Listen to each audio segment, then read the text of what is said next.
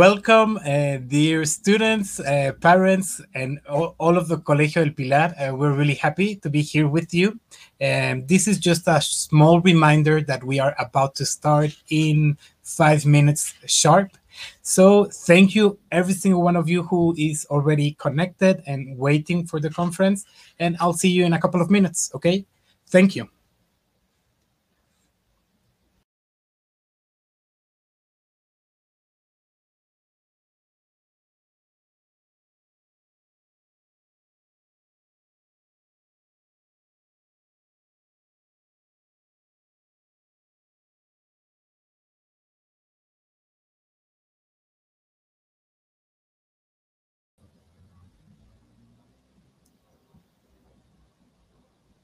So, uh, good afternoon, uh, Colegio del Pilar, um, the whole Colegio del Pilar community. We are really, really happy um, to have you here. Thank you so much for every single one of you who is waiting now. Uh, hello, everyone. And we start in a couple of minutes, okay? So, thank you so much. Um, and we start in four minutes. Thank you, kids.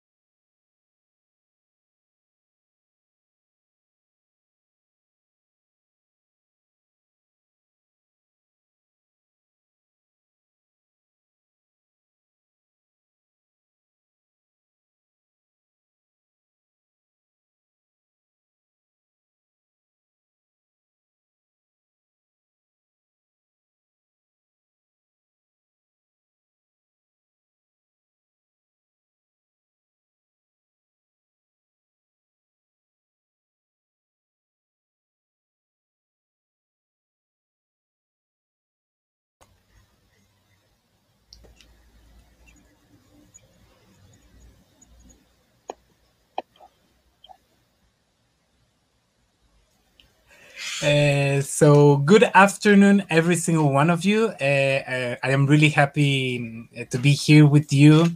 Uh, we're about to start the conference, so thank you so much for uh, joining. thank you so much for um, for waiting for the conference, and let's let's start. Right, welcome every single one of you. Um, so, um, distinguished guests, directors, teachers, and students. My name is Marco Rios, and it is my great honor to be your host moderator to Julieta Fierro's conference, The Light of the Stars. I am extremely glad to welcome you to the opening of the Colegio El Pilar Virtual Science Fair, and to do so, here with me is Dr. Julieta Norma Fierro Gossmann. Um, Dr. Julieta Fierro is a full-time researcher at the Astronomy Institute of the UNAM and a professor at the Faculty of Sciences. She occupies the 25th chair of the Mexican Academy of Language and it is an active member of the National System of Researchers. Julieta Fierro's area of work has been interstellar matter and her most recent works have been related to the solar system.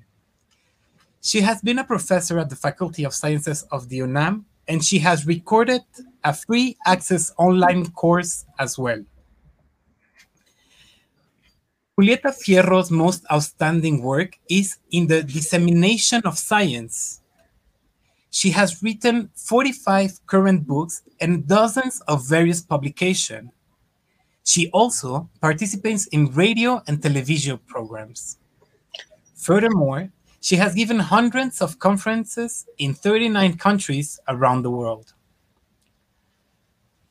Throughout 52 years of activity, Julieta Fierro has received distinctions such as the World Academy of Science Dissemination Awards, the UNESCO Kalinga Prize, and the Klumpke Roberts and the Primo Rovis gold medals from the Trieste Center for Theoretical Astrophysics and the Citizen Merit. She has three honorary doctorate degrees and also several laboratories, libraries, planetariums, astronomical societies, and five schools bear her name, Julieta Fierro.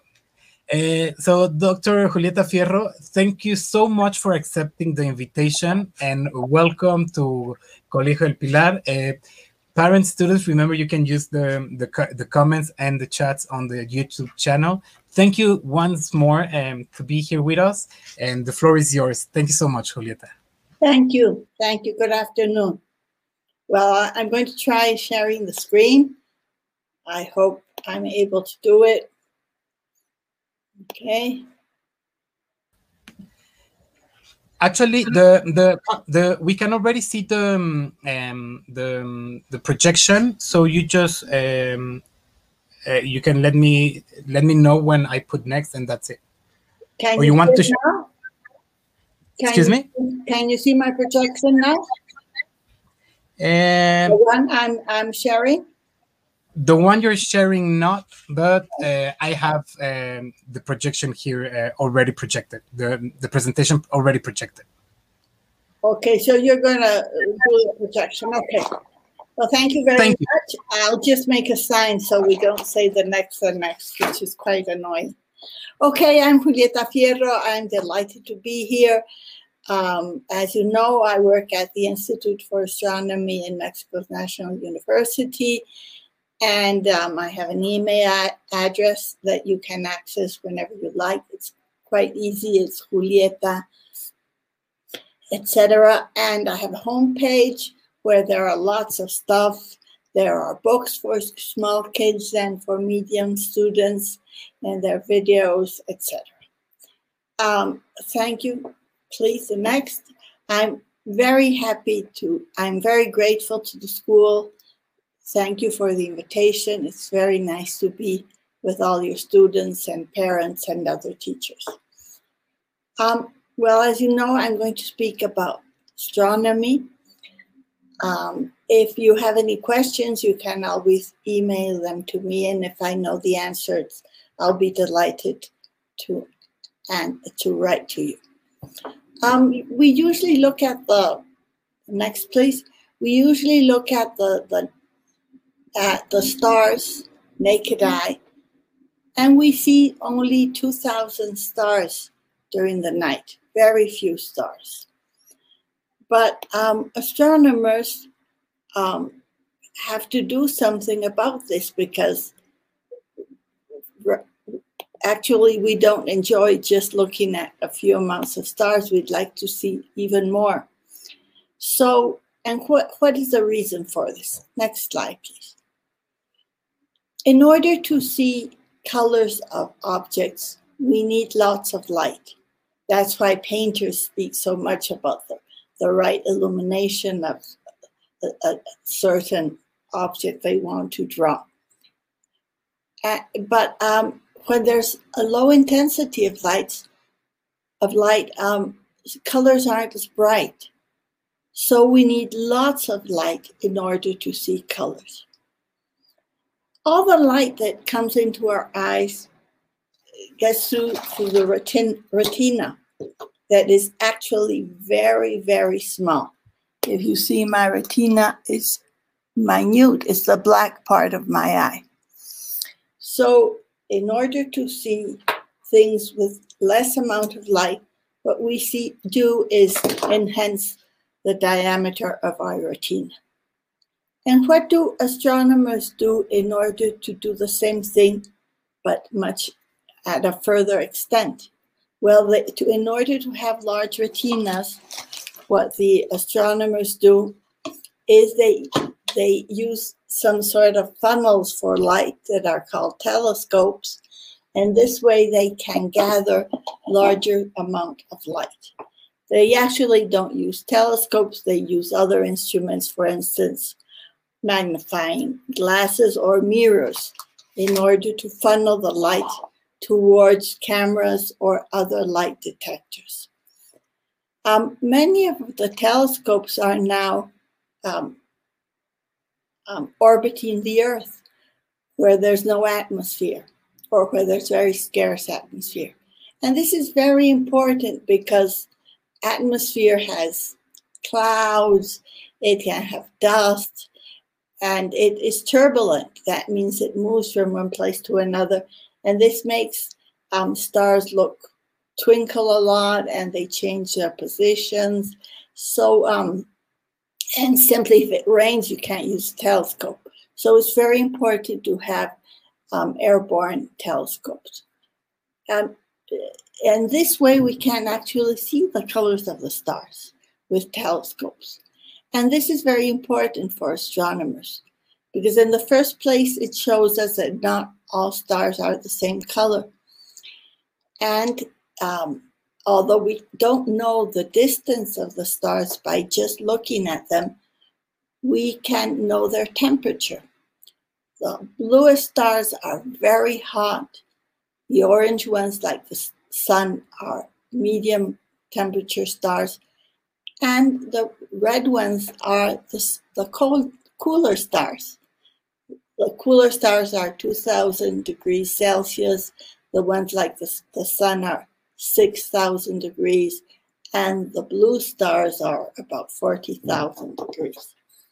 So, how do we know the distance to the stars? How do we know all those stars aren't just at the same distance? Well, we use a technique that is very simple. If you look at your finger with one eye and then with the next, I suggest all of you do this. So place your finger near your face and look at your finger with one eye and then with the other.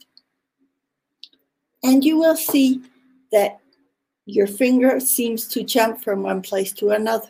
Now put your finger the far further away, the furthest away you can. We're really far away. And you will see that now the finger moves less. So if it's near, it jumps a lot. If it's far away, it jumps much less. So the further away a star is, the more it, the less it jumps. Of course, we don't use fingers nor eyes, but we use the position of the sun, uh, excuse me, the position of the earth at different places of its orbit. So we can see a star that's nearby with one position of, of the earth and another. And then when the, I'm sorry about this, and then when the star is far away, it seems to, to jump less if we compare it with further away stars. So this is the way astronomers find the distance to stars, the same technique as we could figure out the distance to our finger watching it from our different eyes. And um, so this has allowed us not only to find new stars, but also new planets. How do we find new planets? Well, the first thing astronomers did was to find um, nebula where stars are born. This happened because we, when the first space telescope, the Hubble telescope, was placed in orbit, it, it was out of focus. It needed glasses like I do because I can't see uh, I can't see faraway objects, just near ones. So um, this telescope was built in order to watch the galaxies that are very far away, but instead it had to be used to um, observe nearby objects such as this nebula. And they discovered that inside the nebula were these strange shaped objects that turned out to be stars. Next, please. Stars that are being formed, stars that are being born when there's a cloud in the interstellar medium and it cools down, most of the mass goes to the center of the cloud and it starts to heat and turns into a star. And with the matter that surrounds the, the star, planets are formed. Um, it, these, these disks are formed because the, the matter around the star is spinning. Usually all, all celestial objects are, are spheres. The earth is a sphere, the sun is a sphere, the moon is a sphere, because gravity pulls everything towards its center. But when an object is spinning, for instance, if I spin this bag, well, it would um, be flattened like the skirt of a ballerina when she's spinning. So the planets form around the stars in a plane. Um, in recent years, more than 4,000 planets that um, are that spin around other stars have been discovered. One of these stars, for instance, is, is named after Cervantes, one of the great Spanish writers, and it has four planets. One is called Dulcinea, another Rocinante, another Quixote, and another Sancho. And it turns out that Quixote has water and an atmosphere like our Earth, and Sancho has rings around it. Um, so how do how can we find these planets? We can't actually see them with our telescopes. We have to figure out their existence. Um, so let's say I have um, this board. It's just a cardboard board. And I'm going to place um, this object on top of it. It's not glued to it. I just, if I let go, it falls. And I'm going to go kind of far away so you can see it. And if I make it spin well, the object doesn't fall. It stays stuck to the board because it's spinning.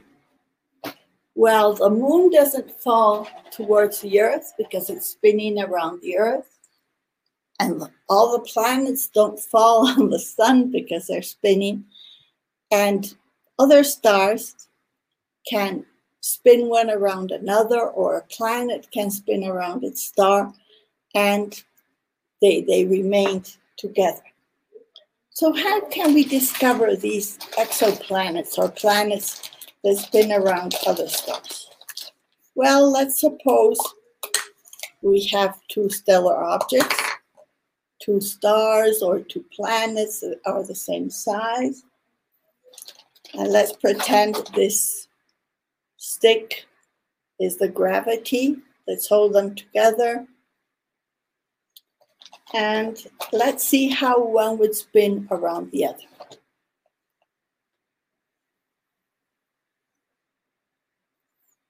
So I have a string here and I'm going to place it. Since both stars, since both, um, I'm sorry, but the, the camera turns left to right, so that's why I'm so clumsy. Well, if if one makes them spin around each other, we see they turn around the middle. So if we have two planets or two stars that are the same size, they would spin around the center of mass. That's the name of this point that's in between both. Now let's suppose instead of having two objects that are the same size, one is larger than the other. What would happen? Well, now I'm going to use a, a bigger Play-Doh ball. And if I place it on the stick, now the center of mass has to come comes closest to the heaviest mass. And we can see how objects turn around the new center of mass. Now let's suppose one of these objects, let's say the blue ball is a star and the orange ball is a planet. Let's pretend it has a ring.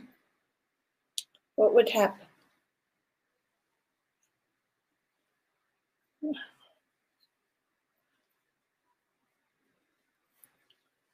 Well, when one spins around the other, it will cover it. So the light from the blue star would disappear and then appear again. We'd see both objects and then one and then only the other.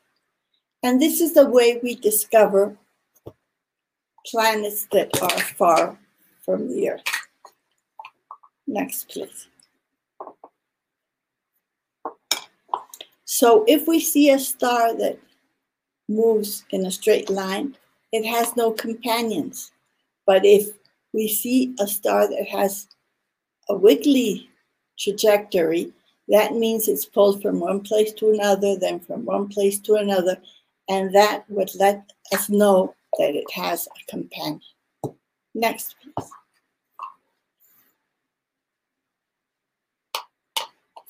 And we have space telescopes that have been specially designed to discover extrasolar planets. For instance, Kepler telescope, but there are several others. And when a planet goes across its star, it absorbs part of the light, and that makes us know there's a planet there. Next, please. And we, if it has an atmosphere, well, the atmosphere would absorb part of the starlight or if a, a, a planet with rings around it would turn across its star, we could discover its rings.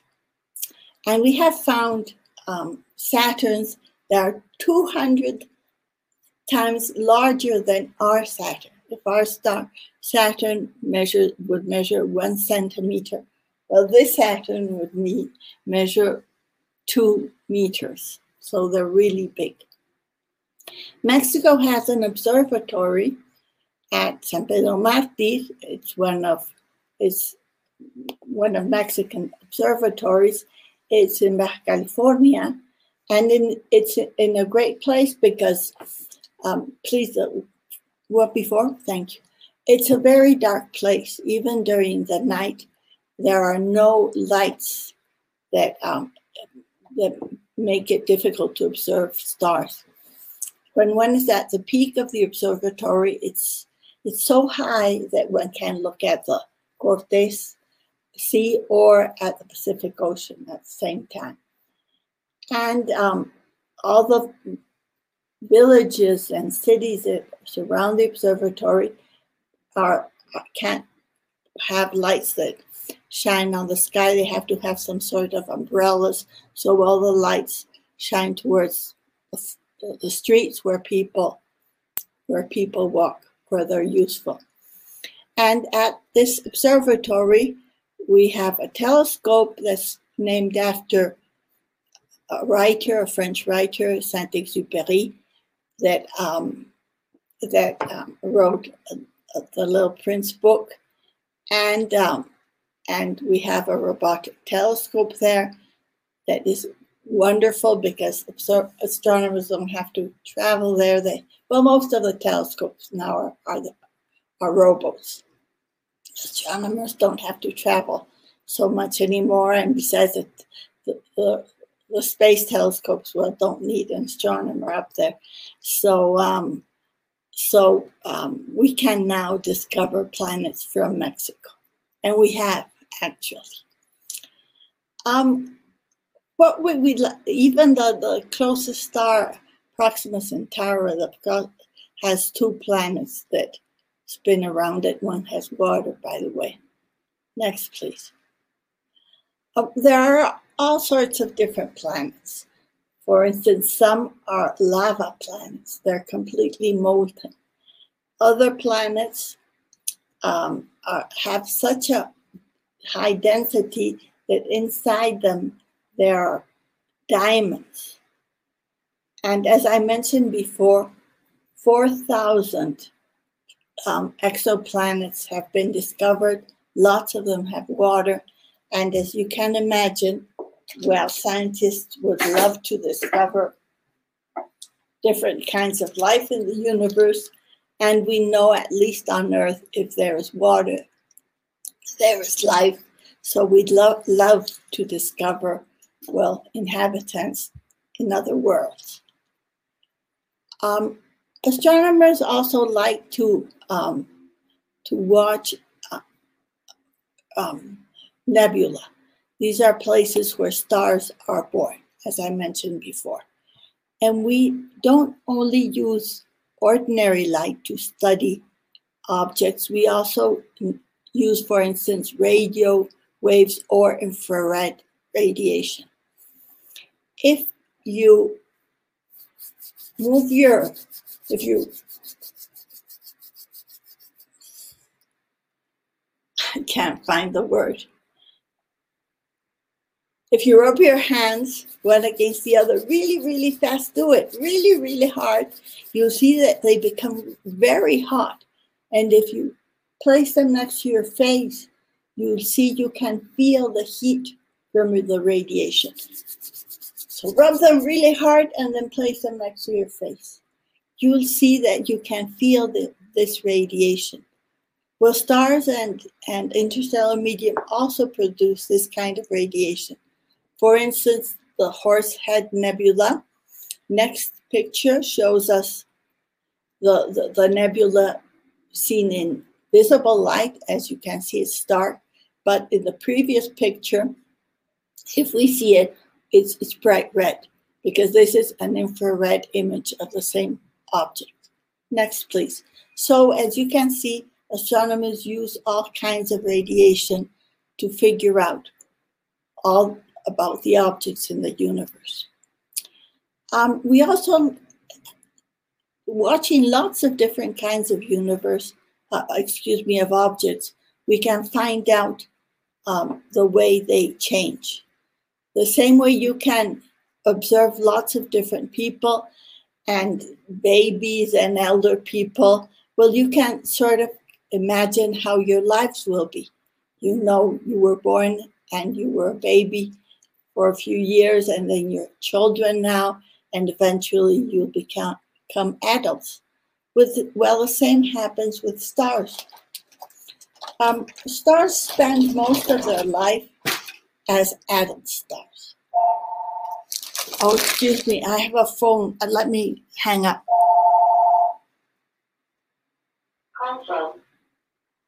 Estoy en una conferencia. Estoy en una conferencia.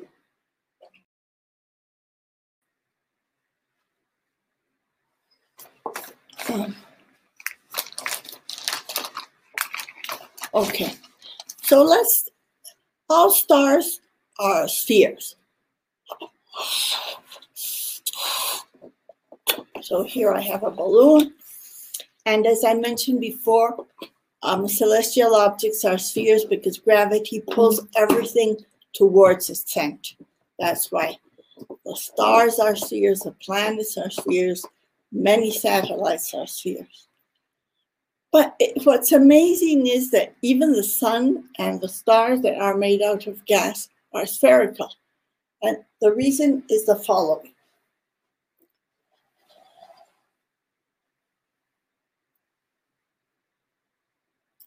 Gravity pulls the, the outer layers of the stars toward their center. But but the pressure of the stars pushes them the other way around. So if I place the balloon on top of the dryer, well, it pushes upwards.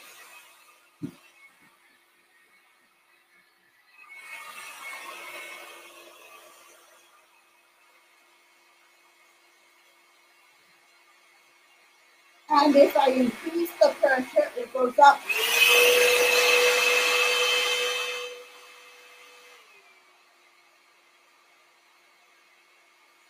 And if I turn it off, it falls.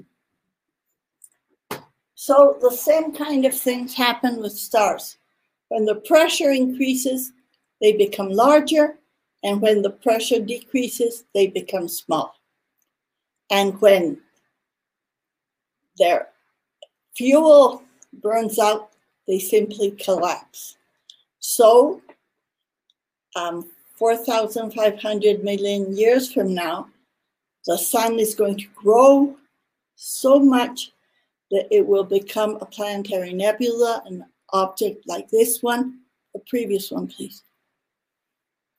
The sun will grow, it will become a planetary nebula, an object like this one, and the center of the sun will be very hot. It will be it will turn out, and this atmosphere will expand. The Earth will melt and it will move in space and most likely mix with another interstellar gas cloud and, and form a new planetary system. But the largest stars of all explode, please, the next at the end of their existence. Why do they explode? Well, let's say this is the central part of a star, and this is the outer part of a star. When the star turns off, the outer part flies out. Let's do it again. So you see, the outer part fl flies out. So the largest stars of all explode when they finish burning their matter. Um, stars form galaxies that have a billion stars. And, um, and galaxies um, are made out of stars of different colors. And as I mentioned before, looking at the colors of the stars, we can know what they're made out of. Next, astronomers not don't only take images of stars, they always also take their spectra. For instance, when the sunlight um, shines on my ball of detergent in the kitchen, I can spread out the light in different colors like a rainbow. The same happens if I use a, a disc. You see, you can see the rainbow of the sun that's coming from my window, or even if I use a plastic bag, you can see the rainbows of the of the different colors. So um, the astronomers, next please, compare the rainbows of substances we know on Earth, and we compare them to substances we see in the universe. And this way we can know what stars are made out of. Next, please. Next. We also use filters in order to enhance the pictures we see. So many of the pictures that we see in books, they are so beautiful, they're actually made with different filters. For instance, if I place a red filter in front of the camera, with the colors you see are different if I place a blue filter in front of the camera. So many of these beautiful images that we see in books are made this way using different filters. If you, if you put a drop of water on your television screen, you'll see that all colors are only built out of red, green, and blue. And mixing these light colors, we can reconstruct any kind of images. Please, the next. And galaxies are the largest objects in the universe. Um, there are clusters of galaxies. There are thousands of galaxies in every cluster, and every galaxy has billions of stars. Now, these galaxies don't remain in the same place. We, we live in a, in a universe that's expanding.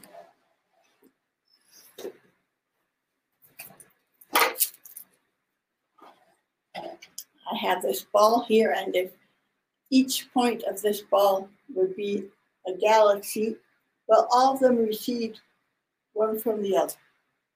Every time the, the, gal- the galaxies move faster and the universe expands at a faster pace. So, if we measure the expansion rate of the universe, we can know when it was all together, and that way we can know the age of the universe. And it turns out that the universe has an age of 13,800 million years. Now, if our universe were static, if it wasn't expanding, it would collapse.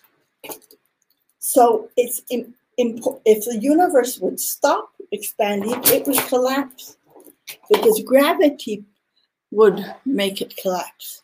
So it's necessary for our universe to be expanding in order for it to exist. Next, please.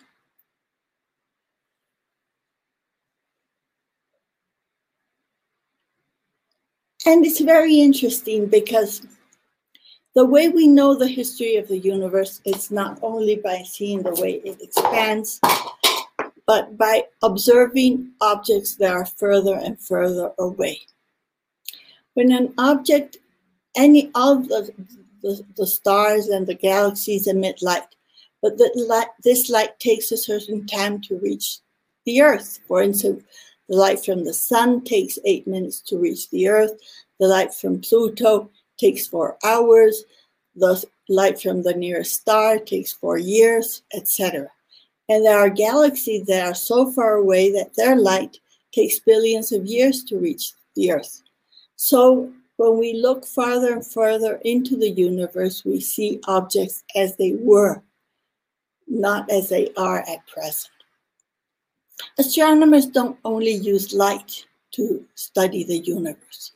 They also use study meteorites, chunks of, of matter that fall from the sky.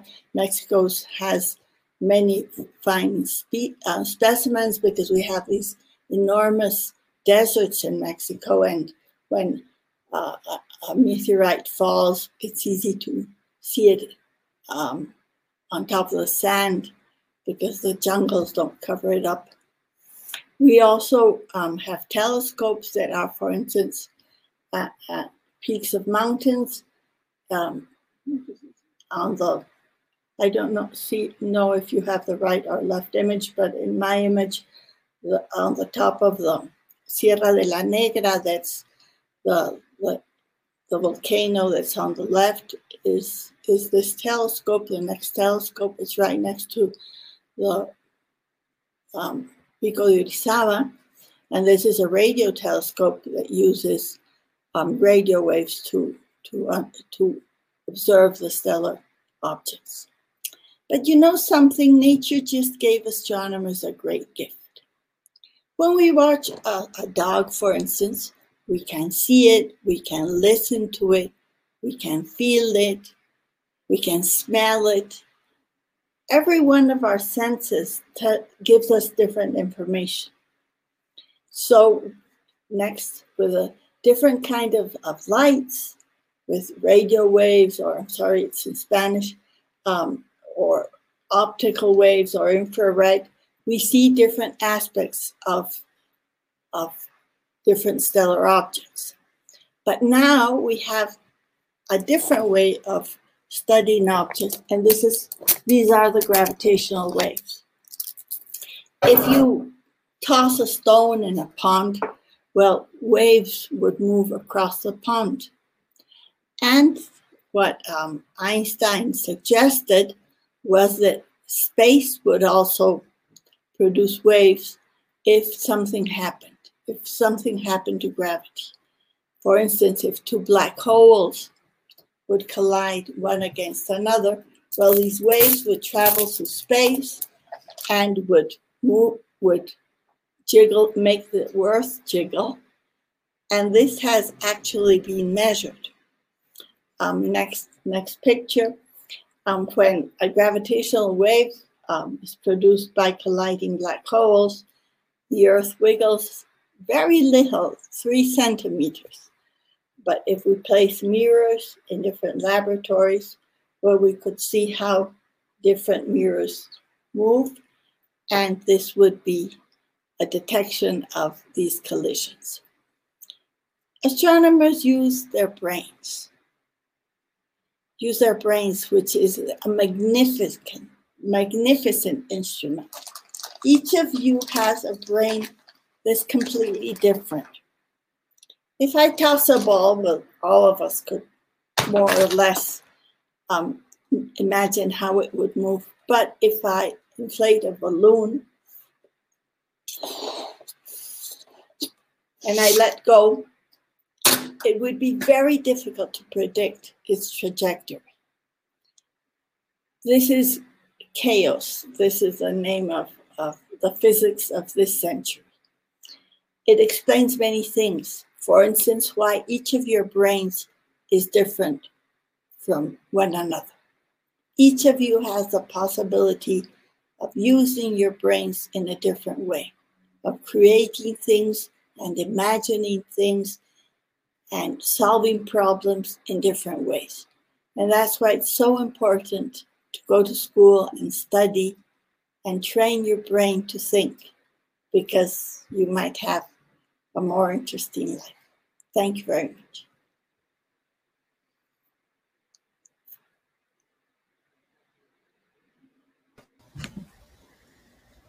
So, um, uh, thank you so much, uh, Julieta, for this conference. Um, I think, um, and I, I have seen it in, in, the comments that they have shared with us, the whole community of Colegio El Pilar, not only uh, on our students uh, mainly, but also parents, that you you turn like this learning of science and space fun. I was with a smile in my face the whole conference. So we want to really, really thank you for it.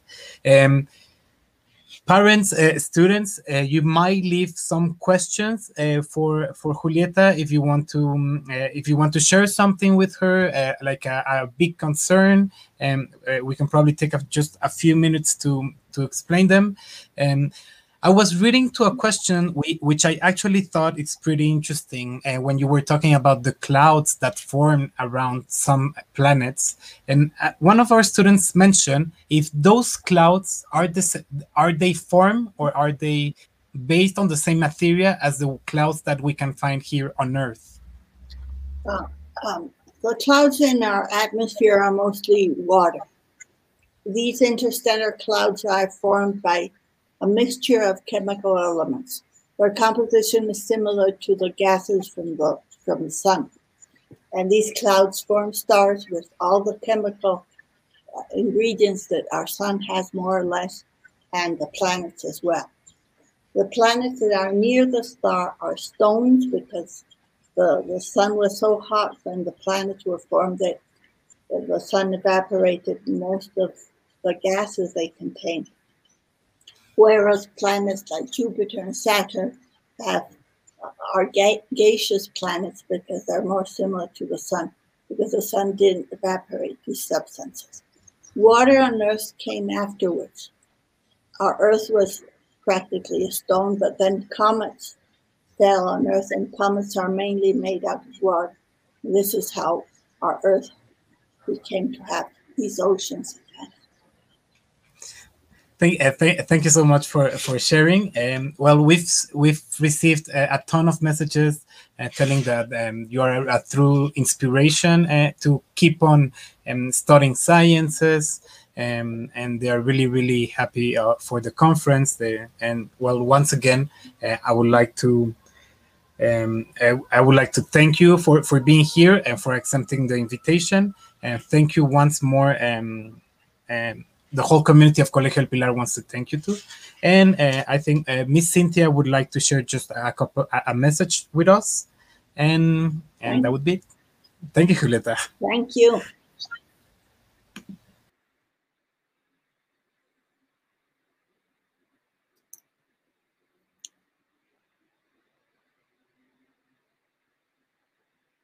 Remember, if any of you have questions, you can always write to me. julieta.astro.unam.mx julieta.astro.unam.mx and I can forward you my homepage. So there's a book for small kids on it. So if you have many questions, I will forward you to my book. Otherwise, I will answer them, even if. Thank you so, thank you so much. Well, thank you so much, uh, Dr. Julieta. It is a great pleasure to be with you. And I was reading the chat, and some of the students they said that is inspiring. So thank you very much for being here. And I just want to say welcome to all of you to our first virtual science fair. And it is a great pleasure to invite you, all of you parents, uh, Julieta, and everybody, directors, to have a journey, to have a journey for our natural work our goal is to answer questions based on hypotheses. Students have been working with different science projects, they have been conducting different experiments, and I just want to share with you some words. Every brilliant experiment like every great work of art, starts with an act of imagination. And I think every time we need to share with the students, with kids, even though we are uh, kids, if, you, if we are adults, we need to keep that creation, that imagination. So thank you very much for being here. It's a great pleasure. And obviously we are going to write different questions because I know that we have many and we want to keep contact with you. Thank you, kids. Thank you, parents, for being here. And now let's going to enjoy our presentation. Thank you, and I hope you wow. your freedom. Wow, that's great. Congratulations. Thank you very much. Thank Bye. you. So, parents, thank you.